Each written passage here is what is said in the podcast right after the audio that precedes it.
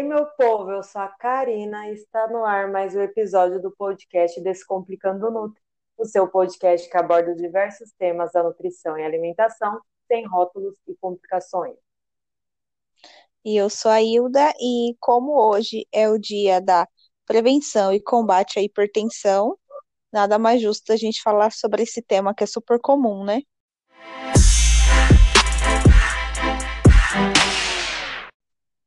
É uma doença comum, né? Falou hipertensão e diabetes, a gente sempre conhece alguém que tem, né? Seja próximo, seja distante, seja na prática clínica, que é muito comum, né? Mas sempre tem alguém. Então, o que, que a gente vê, né? A pessoa falar sobre é, a pressão dela. Ai, qual que é a sua pressão? É 10 por 8, é 12 por 9, né? E às vezes as pessoas nem sabem, não, não tem noção do que são esses números e o que eles representam de fato, né? O que esses números significam? É a pressão máxima de contração e relaxamento é, do coração. Isso é o que eu falei. Pode ser por o que pode acontecer, né? Desencadear esse, esse quadro de hipertensão. Pode ser causas genéticas, é, outros problemas de saúde que desencadeiam, é o que eu falo, né? Uma coisa puxa a outra, né? Então, alguns problemas que possam levar é, a esse quadro de hipertensão.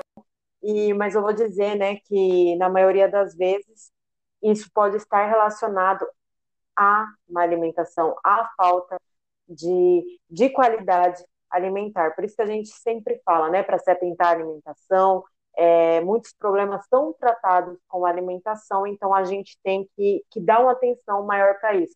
Podem ter outros fatores que influenciam e que potencializam isso, mas a alimentação aqui é, tem que ter toda a atenção e todo o cuidado, né? Nossa, sem dúvidas, né? E se for parar para ver, a maioria das doenças é, acaba sendo meio que consequência mesmo, né, da má alimentação, não tem jeito. E se tratando da pressão arterial, é, às vezes as pessoas nem percebem, né? Porque os sintomas é, são tão normais, assim, tipo, são tão corriqueiros, assim, que a gente acaba passando despercebida, né? Pode ser, tipo, uma dor de cabeça, é, que aí, tipo, a gente acha que dor de cabeça é porque não dormiu direito, ou porque tá estressada, aí acaba tomando remédios por conta própria. É, tem um pouco de tontura, que às vezes pode, a pessoa pode falar, ai, levantei muito rápido, eu tô com tontura, é, ou até mesmo falta de ar, alteração na visão, mas a gente nunca associa isso à pressão, né? E Exato. por incrível que pareça, são sintomas, né? Quando são coisas pequenas, igual você falou, né? Ah, quando é uma dor de cabeça, as pessoas vão tomar um remédio, vão achar que é porque não dormiu direito, porque teve um dia estressante, não vão associar algo que mereça investigação. Eu, inclusive, conheço pessoas que têm dores de cabeça, é, dores de cabeça recorrentes, frequentes, e está sempre tomando remédio, né? E nunca vai investigar. Eu acho que quando é algo muito frequente, vale a pena a investigação. Né? Às vezes não é, é hipertensão, mas é um outro tipo de, de problema que tem que ser investigado. Tontura também pode ser associado a outras questões. O que acontece é que a gente só procura ajuda médica quando a corda está no pescoço, né? Digamos assim. Como Exatamente. Diz, como diz você quando a água está batendo na bunda. É isso? É. A água bateu na bunda e bate desespero, né? Aí bate o desespero. Tem que aprender a nadar de qualquer jeito. Exato. Por quê? Porque você chegou ali no limite, num ponto que não dá mais para você adiar. Mas o ser humano é assim: quando dá para ele é, adiar, ele vai adiando e não investiga a causa. E outra coisa que você falou em relação à alimentação, né, é de ser importante, que muitos problemas são tratados com alimentação e prevenidos com alimentação também. Tem aquela frase bem de vó, né, bem de vó, bem de mãe, que é o peixe morre pela boca. E é justamente isso. A gente, o que a gente consome pode ou aumentar a nossa expectativa de vida, a nossa longevidade, é, a nossa a nossa energia, né, a nossa disposição, mas também podem causar o reverso, né? O que a gente consome pode causar algo totalmente ao contrário disso, né? Nossa, sem dúvidas, né? E é muito importante as pessoas estarem atentas a esses sintomas, né? E, e procurar, né? Saber se realmente, às vezes, a pessoa nem sabe qual que é o padrão da pressão dela, né? Eu Uhum, sei que a minha é naturalmente baixa, né? Então, qualquer coisinha que alguém falar, "Ah, sua pressão tá baixa, eu falo, não, é o normal. Porque eu já sei que a minha é naturalmente baixa, mas tem gente que não faz nem ideia, né? Do exato. quanto que é a média da pressão. E às vezes a a pessoa não sabe, igual você falou, você se conhece ao ponto de saber que mesmo o normal, entre aspas, da sua pressão é isso, né? E tem gente que não tem essa noção, não tem esse conhecimento, e quando vai medir a pressão, é, se assusta ou não sabe, sa sair de lá com dúvidas, na verdade, né? Falar assim, ah, fui lá medir a pressão, mas não sabe se tá bom, se tá ruim, se é legal, se não é, o que pode fazer para melhorar, o que não pode, né? Quais cuidados deve ter, quais, quais não, né? Por isso que é tão importante também é, campanhas, né, de, de prevenção. O governo realiza algumas campanhas, né, que é, que fazem o teste tal da que tiram a medida ali da hipertensão para ver, né, se, se a pessoa tem ou não tem, se está com a pressão alta, com a pressão baixa. Então é, é interessante, é interessante que as pessoas adquiram mais esse tipo de conhecimento, né? E como eu falei, a hipertensão pode estar associada a outros problemas de saúde, né? Que, que diz respeito não somente à história familiar, mas que diz respeito também obesidade, ao estresse, o fator é, idade, o envelhecimento mesmo. Mas o que, o que eu queria falar assim, mais aqui é em relação ao sobrepeso e obesidade, porque isso contribui muito para tantas doenças, né? Muitas doenças são desencadeadas mesmo pela má, pela má, é, a má alimentação, que consequentemente leva a um sobrepeso, uma obesidade, que consequentemente leva aí a essas doenças, né? Então, obesidade, sobrepeso podem acelerar aí em 10 anos é, o aparecimento, o surgimento dessa doença. Então, é muito É importante. muita coisa, né? É assustador, né? É É muito demais. é muito importante tomar esse tipo de cuidado. As pessoas, é, a gente fala, né? É difícil trabalhar a prevenção, mas se você é, for pensar mesmo, é, tem, existem formas muito simples de você prevenir, por mais que você tenha um histórico familiar que pode potencializar isso, né, para o lado é, negativo, mas existem formas de você se prevenir, de você se cuidar. Às vezes a gente acaba se entregando, né? Do, por exemplo, ah, minha família tem tendência, então eu sei que em algum momento. Eu conheço pessoas também que falam isso, eu acho isso abominável, acho que a pessoa não devia falar isso. Ah, minha família, toda a minha família é, é de hipertensos, então eu sei que uma hora eu vou ter. Como assim uma hora você vai ter? Você pode. Claro que o histórico, a genética influencia, mas é totalmente possível você se tratar, você se cuidar ao ponto de não precisar passar por isso. É como se a pessoa já se preparasse para uma possível doença. E isso é algo que que está errado, é um pensamento que está totalmente errado, que eu realmente abomino, porque eu acho que a pessoa meio que se entrega para aquilo e se programa para uma doença. Não, você tem que se programar para você, ao contrário, né? Para você ter mais saúde e mais longevidade. Agora, voltando um pouquinho aqui, é, é importante a gente lembrar, né? Que a hipertensão ela está associada ao consumo exagerado de sal, né? Aquela pessoa que adora tacar sal em tudo. Eu sou uma pessoa o sal tem os seus benefícios, tá? A gente está falando do exagero, tá? Não de utilizar sal. É, porque tem gente que abomina o sal, ah, eu vou tirar sal de tudo. Não, né? O sal ele tem funções importantíssimas, tá? É, então, é, você que adora sal, eu vou dizer que o meu paladar pro sal ele é tranquilo, tanto que tem vezes, sabe quando esquece de colocar sal no arroz? Eu nem ligo. Eu adoro um Sim. arroz fresquinho. Pra, pra mim, tanto faz. Tá com sal, não tá com sal. Eu não tenho esse fala assim, sabe a batata, às vezes, né? A batata frita mesmo. Eu não ligo também de colocar sal na pipoca. Nossa, tem gente que tá doida. E eu não ligo. Eu faço a pipoca e não ponho sal. Mas porque eu não ligo mesmo. Ela tá aqui também não. E não é gostoso? Nossa, eu acho uma delícia, de verdade. Aqui, quando fazem pipoca, assim, sempre separa, no caso o meu e o da minha mãe, que a gente come sem sal, e o restante da galera taca ali sal. Taca ali sal, taca ali sal pipoca. É bem isso. Eu acho uma delícia sem sal, de verdade mesmo, né? Então, é algo que a Hilda já falou aqui, né?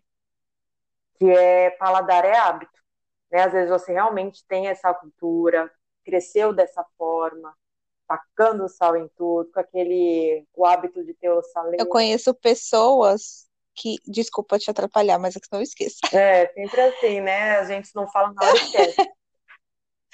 Eu conheço pessoas que fazem, você falou da pipoca, que fazem pipoca e comem com sazon, Ah, meu com conheço. sachê de sazon Uhum.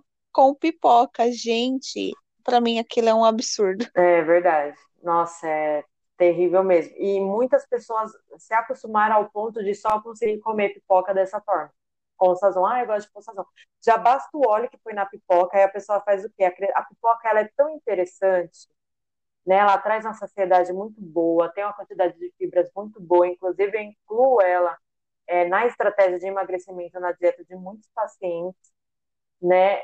Só que as pessoas acabam estragando, né? A forma como a pessoa prepara estraga a pipoca. Aí colo- faz, já faz com óleo e adiciona manteiga depois, aquela colherada de manteiga. Ah, eu sei que é uma delícia, né? E depois, e depois pra- Tudo que colabora, né? é, e depois ainda para fechar, para encerrar mesmo, fecha com sal e bacon. Aí pronto, entendeu? Eu acho que a gente tem que adaptar o nosso paladar. E se você quer mudança, você tem que caminhar para essa mudança. É o que eu falo, tem gente que quer mudar, mas não quer a mudança. Então, se você quer mudança, você tem que mudar. Vai se adaptando aos poucos, vai tirando um pouco aquela cultura do saleiro na mesa, enfim. Tá? Então, realmente, a hipertensão agora totalmente associado aos hábitos alimentares, aos maus hábitos, né? Então, nada melhor do que a gente começar tratando, a princípio, o alvo ali, que é a nossa alimentação. Sim, e assim, é, dizem, né, que a hipertensão não tem cura. Mas assim, não é porque que não tem cura, é que assim, nossa pressão sempre vai oscilar dependendo do que a gente come. Então, se você puder ficar sempre com ela controlada, sempre nos níveis ideais, por que não, né? Então, assim, a gente foca no tratamento pensando nisso. E assim, existe tratamento medicamentoso, que aí é o médico quem, né, vai avaliar, mas o ideal é que, junto ao medicamento, seja feita uma mudança no estilo de vida, porque senão você vai ficar dependente daquele medicamento para o resto da vida. E assim, é uma coisa tão simples, né? Você mudar os seus hábitos alimentares, e é o que você falou, tem que ser aos poucos, não adianta você querer mudar tudo de uma vez, que não vai acontecer, né? Você vai até, pode até conseguir dois, três dias, uma semana, 15 dias, mas e depois? Que vai ficar tudo monótono, né? Hum. Então, começa dessa maneira, né? Retira o sal da mesa, é, começa a é, fazer atividade física com, com mais frequência. Se você tem o hábito de fumar, diminui também o consumo do cigarro, álcool, é, e assim por diante, né? Então, assim, a gente vai adaptando, tendo um estilo de vida melhor para a gente poder ter sempre essa hipertensão controlada, que é o ideal, né? É o que você falou. E Ah, você falou não pode falar. relacionado ao tratamento medicamentoso, que se faz necessário, uma vez que você é é diagnosticado com a hipertensão, né? Uma vez que seus exames estão ali é alterado, que o seu resultado deu alterado, né? Para se ter esse controle e tal, para fazer o tratamento mesmo. Mas é, é muito bacana você associar com a mudança de hábitos e estilo de vida, senão você realmente, o que você falou, a pessoa fica dependente daquilo. E o que eu vejo também, que é um erro das pessoas, e eu conheci uma pessoa que faz isso, é, não em relacionado, não relacionado à hipertensão, mas relacionado ao diabetes. O diabetes também tem que ser, é, tem que ser feito o tratamento medicamentoso associado com a mudança de estilo de vida. Mas é o que acontece. A pessoa, ela, ah, eu já estou tomando remédio, então ele vai manter controlado, então eu posso fazer tudo o que eu quero fazer. Então, a, a pessoa, ela come, continua com os mesmos hábitos. Come tudo que quer comer, come da mesma forma, do mesmo jeito, sem se preocupar, não pratica uma atividade física, é, continua fazendo as mesmas coisas, caminhando até na contramão ali é, do tratamento medicamentoso, porque ela confia que aquele medicamento vai manter tudo ali controlado, vai manter tudo é, tudo em ordem. E não é assim. Gente. Ele pode até controlar, mas isso vai te manter dependente com a vida inteira. É isso que você quer? E, e assim, é uma pessoa que vive em média, entendeu? Porque chega uma hora que controla, mas tem horas que o remédio não dá conta. Então dá aquela discrepância. Aí corre para o hospital entendeu? E outros e os sintomas da doença começam a aparecer no corpo da pessoa, né? Os sintomas bem latentes, assim, bem fortes mesmo, é, bem característicos da doença começam a aparecer na pessoa, mas a pessoa não muda, sempre continua ali, com, confiando no tratamento medicamentoso. Então, até que ponto vai, vale viver dessa forma, né?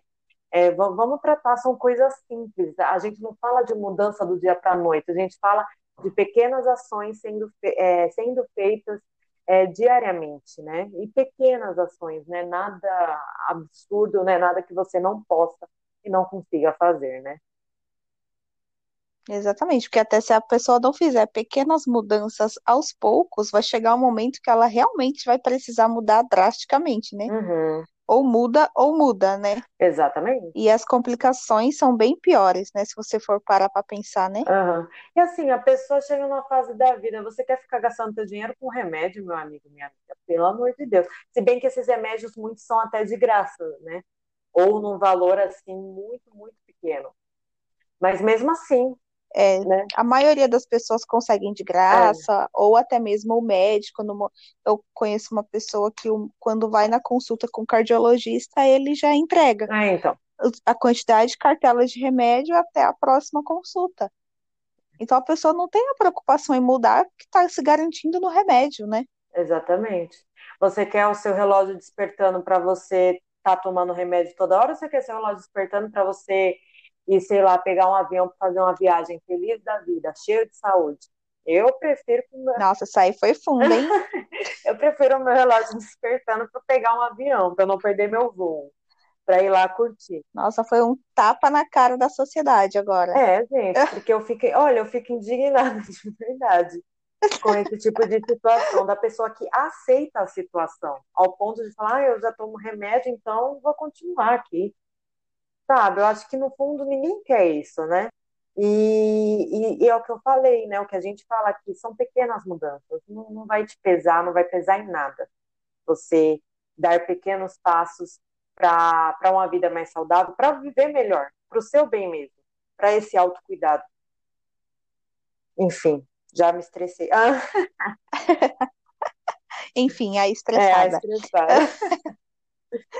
Mas é, é isso mesmo, as pessoas têm que pensar mais em si, né? Pensar mais na sua saúde, né? Porque querendo ou não, é, as consequências depois, se vamos supor, um das, uma das consequências pode ser um AVC. A pessoa pode ter sequelas e aí uma outra pessoa vai ter que ser responsável por cuidar dela, né? Exato. Tipo, a pessoa não teve o trabalho de cuidar de si mesma e vai precisar de uma terceira pessoa para cuidar é uma coisa muito louca, né? uhum. né? É uma situação que ninguém quer passar também. Né, se você for parar para pensar, Exatamente. né, de ter as pessoas gostam de ser é, independentes, caminharem com as próprias pernas, e você chegar a um ponto que você percebe que você era ativo e agora já não consegue ser mais, é, é, complicado, é uma sensação de impotência, né? É porque a gente é muito imediatista, né? Então a gente sempre pensa no agora a gente não pensa em algo a longo prazo. E alimentação saudável, exercícios físicos, hábitos saudáveis é, são sempre a longo prazo, né? Nada imediato. Então, muitas pessoas não é, têm é, o, o discernimento mesmo, a, a força para começar a ter hábitos mais saudáveis, que ela fala assim, ah, é só lá na frente que eu vou ter resultado, não é agora. Então elas preferem o agora, que seria o quê? O tratamento medicamentoso que vai controlar ali. E elas acham e levam aquilo para uma vida inteira, por conta desse imediatismo, né? Agora, se você, se a gente fosse pensar mais a longo prazo, acho que a gente cuidaria mais sim da nossa saúde. É igual você falou. A pessoa, se ela souber que ela vai ter uma, que ela pode ter um AVC, que ela pode precisar de cuidados de terceiros, com certeza ela vai começar a se cuidar, porque ela não quer isso para a vida dela. O problema é que a gente é muito. Ninguém quer. É, o problema é que a gente é muito imediatista. Se é algo que não é agora, a gente não liga, a gente não faz, entendeu? Mas é isso, né? É, foi, foi rapidinho esse bate-papo, né? Mas foi muito interessante, muito importante, muito válido, eu achei. Uhum. Afinal, hipertensão acomete uma boa parte da população aí, né? Exatamente. E vale lembrar aqui que a melhor forma de evitar é manter o controle do peso, né? Os bons hábitos saudáveis, né? Evitar aí o consumo do sazon na pipoca, praticar atividades Não é? é? praticar atividades físicas, assim, nada de absurdo e nada que não dê para você fazer aí, incluir na sua rotina.